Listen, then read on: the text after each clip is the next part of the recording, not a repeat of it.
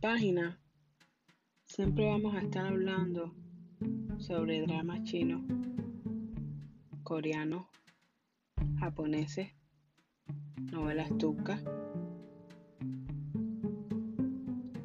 y así. Espero que cada vez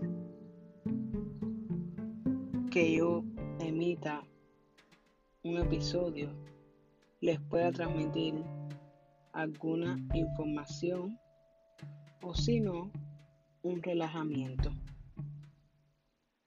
que pueda llevar su mente a imaginar como si estuvieran viviendo la misma novela.